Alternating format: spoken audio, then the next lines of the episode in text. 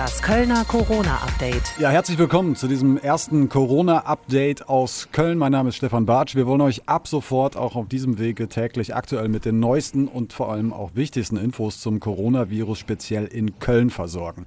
Mir zugeschaltet ist Radio Köln-Reporter Frank Waltel. Frank, du verfolgst seit Beginn eigentlich die Arbeit des äh, Krisenstabes der Stadt Köln in Sachen Corona.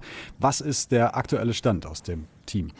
Ja, erstmal Hallo auch von mir natürlich. Und die Meldung des Tages ist leider ein Todesfall. Äh, wir haben eine 85 Jahre alte Frau, die heute an den Folgen einer Lungenentzündung verstorben ist. Sie lag wegen einer Infektion mit Covid-19, diesem Coronavirus, hier in Köln auf der Intensivstation. Da liegen im Moment noch fünf weitere Menschen, weil es ihnen sehr schlecht geht. Insgesamt haben wir mit Stand Dienstag 16 Uhr 384 bestätigte Fälle. Also ein ja, erneut deutlicher Anstieg. Und das gilt auch äh, für die Zahl der Kontaktpersonen. So nennt man ja die Menschen, die in Quarantäne leben müssen. Und das sind aktuell über 1500 Menschen hier in Köln.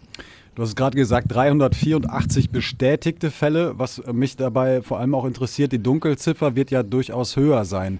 Gibt es eigentlich irgendwie eine Schätzung seitens des, äh, seitens des äh, Krisenstabes, wie hoch die Dunkelziffer ist? Also ich kenne keine dieser Schätzungen. Äh, viele Leute sagen, ja, es wird sicherlich noch mehr Fälle geben. Ähm, da gibt es eine richtige Spannbreite von bis. Ich halte das wirklich für Spekulation und ich glaube, letztlich ist es so, die Menschen, die Symptome haben, die werden dann gegebenenfalls auch getestet ähm, und dieses Kontaktmanagement, diese Art und Weise mit so Viruserkrankungen umzugehen, die hat sich durchaus ja auch bewährt. Hm.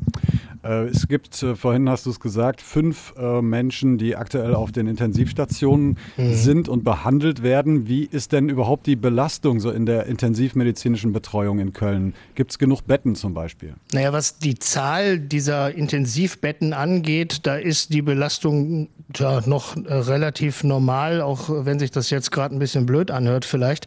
Ähm, es gibt standardmäßig neun dieser Betten, die generell immer vorgehalten werden werden und dann kann praktisch von jetzt auf gleich, also von einer Stunde auf die nächste, auf 39 Intensivbetten, äh, wo solche Menschen und Krankheitssymptome dann auch behandelt werden können, aufgestockt werden.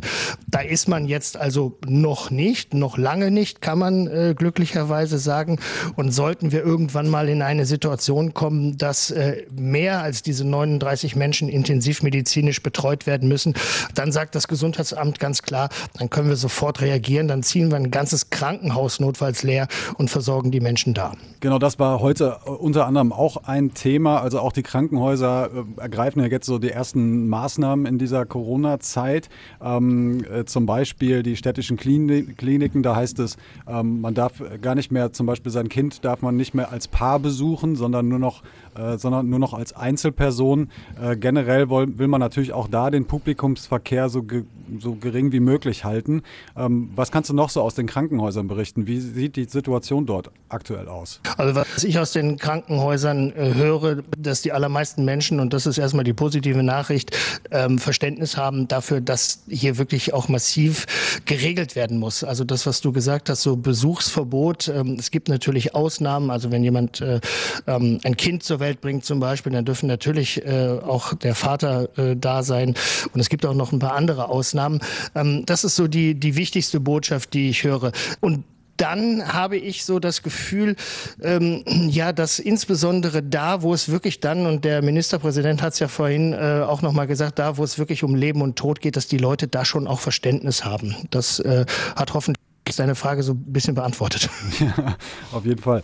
Ähm, bleiben wir nochmal genau bei diesem Thema. Was uns heute auch erreicht hat, ist die Meldung, dass zum Beispiel die Kölner Feuerwehr hat sich ganz klar an die Kölner und Kölnerinnen ähm, gewandt und hat gesagt, äh, im, im, Prinzip, man soll jetzt auch den Rettungsdienst nur wirklich für Notfälle nutzen.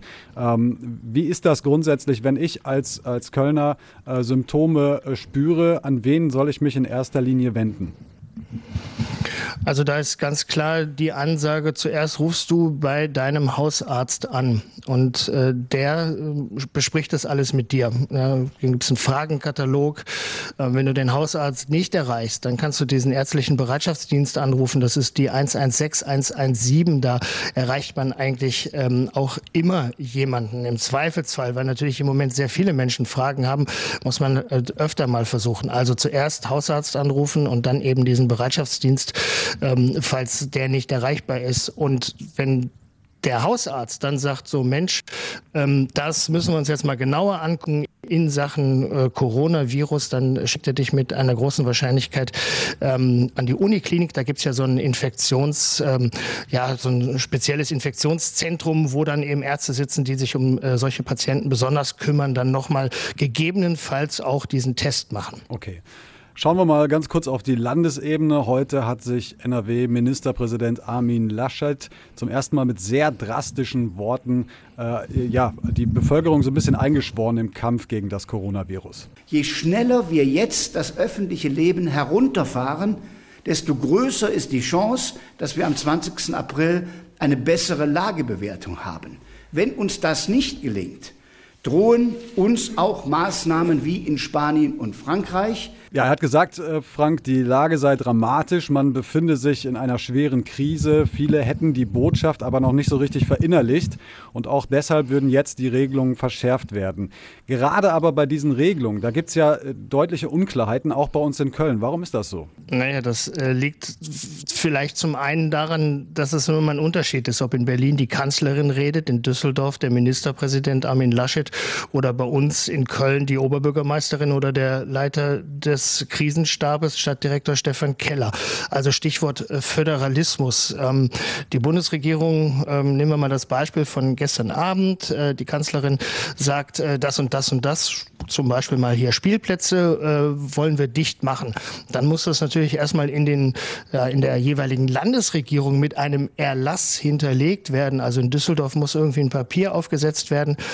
Ähm, und das geht dann nach Köln, in den Krisenstab und der mhm. Krisenstab ähm, berät dann darüber, wie setzen wir das hier um, setzen wir es überhaupt um oder machen wir die Regelungen schärfer. Das hatten wir zum Beispiel bei den Restaurants und, und Gaststätten. Mhm. Da gibt es ja nicht die Aufforderung, die komplett zu schließen. In Köln hat der Krisenstab aber gesagt, nee, äh, wir können das eh nicht kontrollieren, deshalb machen wir das alles dicht und untersagen das. Also dieser Föderalismus ist so ein bisschen vielleicht die Erklärung, dass diese, diese Regelungen, die da vorgeschlagen werden und dann je nachdem, ähm, ja, in welchem Medium man sich gerade informiert, auch unterschiedlich bei den Leuten ankommen.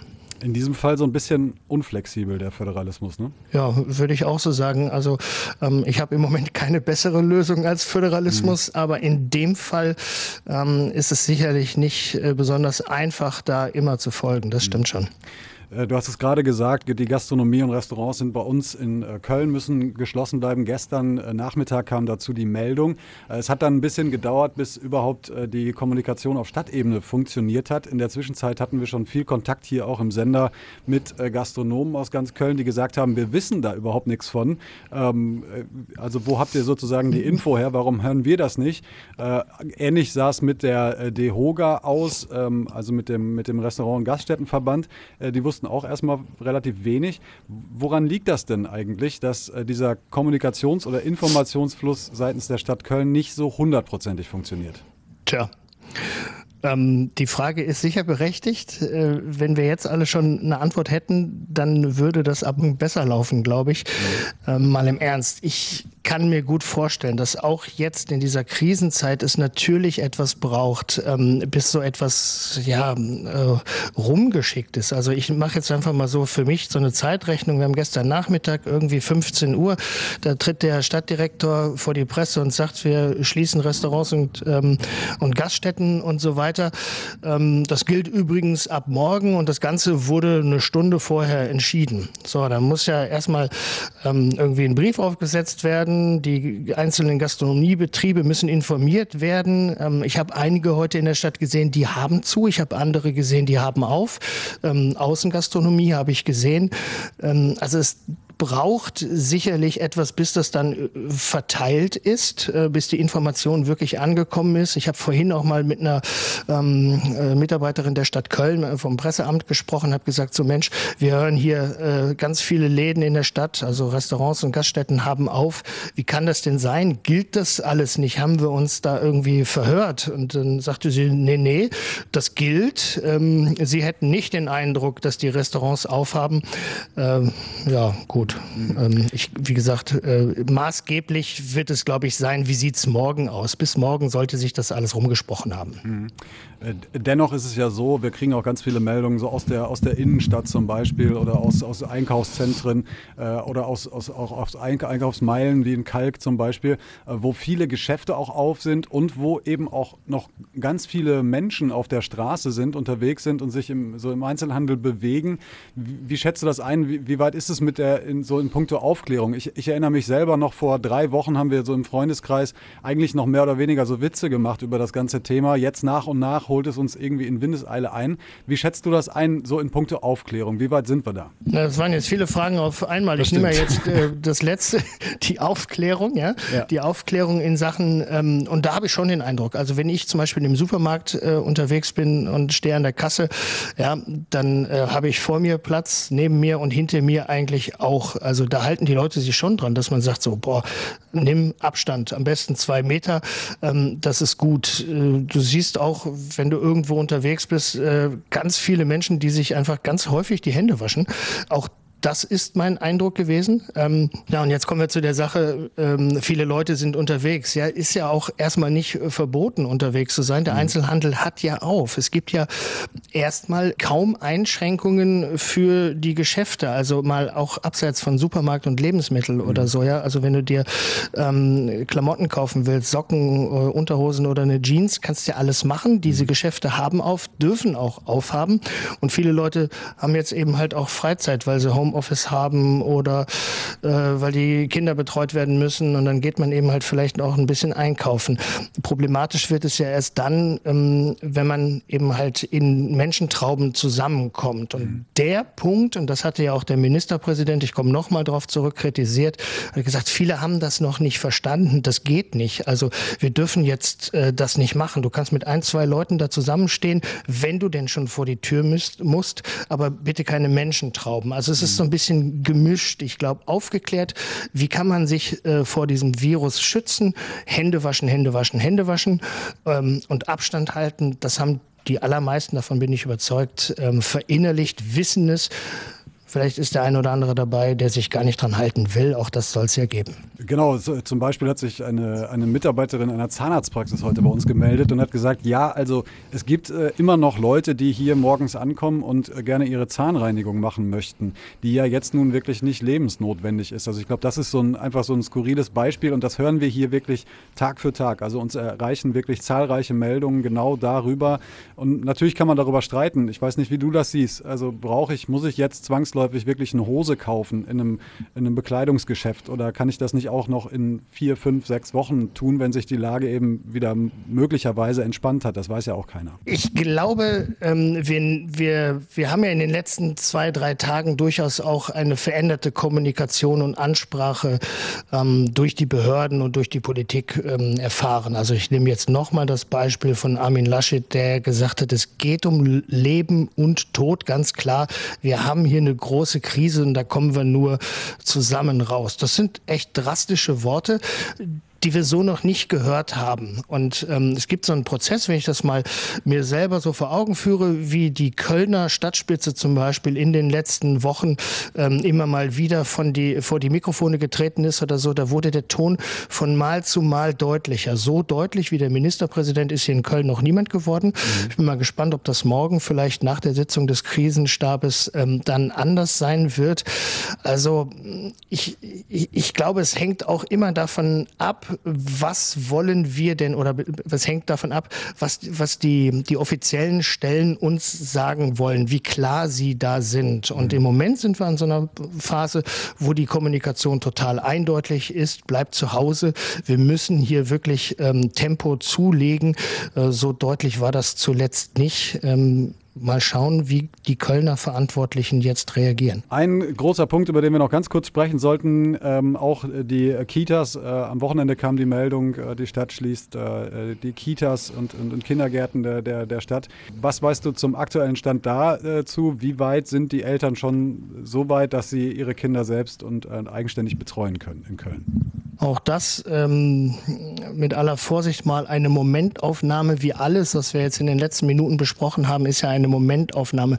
Das letzte offizielle Statement, was ich von der Stadt Köln dazu gehört habe, ist, es läuft eigentlich ganz gut. Ähm, es läuft eigentlich ganz gut, heißt aber auch, es gibt sicherlich an der einen oder anderen Stelle, viele andere Menschen sagen ja an vielen Stellen noch äh, Nachsteuerungsbedarf. Aus Sicht der Stadt Köln ähm, läuft dieses, dieses Prozedere man muss sich das ja auch mal vorstellen, gab es noch nie. Es gibt überhaupt mhm. keine Erfahrungswerte. Mhm. Man will auf der einen Seite ähm, eben halt diese sozialen Kontakte reduzieren, auf der anderen Seite aber eben halt auch ja nicht übertreiben. Also man muss wirklich äh, äh schwierig äh, da ein Mittelmaß zu finden. Da muss man ähm, erstmal eine Entscheidung finden und hinterher dann überlegen, war es richtig oder falsch. So ist das dann, glaube ich mal. Nach allem, was ich höre, läuft das ganz gut an. Ähm, was wir noch nicht wissen, also ich zumindest nicht, wie viele Menschen brauchen jetzt in den nächsten Tagen tatsächlich noch äh, Betreuung und haben auch ein Anrecht darauf, also Strich, Stichwort ähm, kritische Infrastruktur, Schlüsselfunktionen in der Gesellschaft. Ähm, die ersten zwei Tage sollten ja dazu dienen, da mal zu schauen, wie viel müssen wir da einfach anbieten oder vorhalten an Betreuungsplätzen. Ähm, ab morgen äh, soll das dann ja der Fall sein. Ähm, wie groß dieser Bedarf ist, wie viele Menschen und äh, Kinder da jetzt betreut werden müssen, das weiß ich noch nicht. Dankeschön, äh, Frank Waldl, an der Stelle. Äh, wir hören uns auf jeden Fall an dieser Stelle morgen wieder. Wenn ihr möglicherweise Fragen habt, äh, die wir hier ausführlich beantworten sollen, dann könnt ihr uns eine WhatsApp-Sprachnachricht schreiben bzw. schicken über die 0221 951 99 99.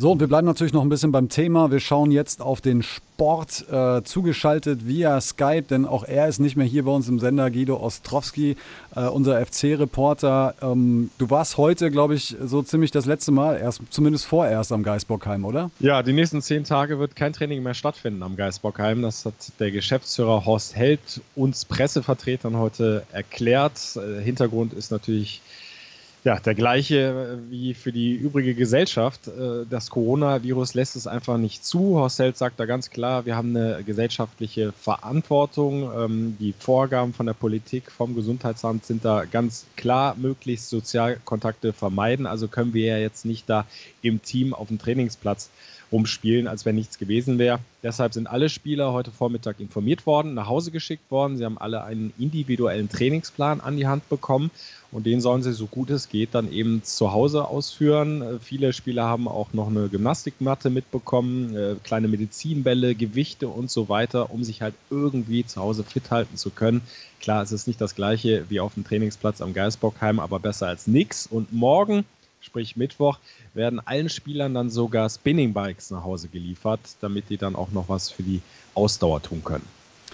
Wie ist das denn so generell? Wie, wie schätzt du so die Situation ein? Wir haben vor zwei Wochen, glaube ich, noch, haben wir noch viel über Geisterspiele diskutiert. Dann wurde irgendwann der Spielbetrieb eingestellt. Die DFL hat gesagt, okay, bis Karfreitag geht auf jeden Fall erstmal gar nichts.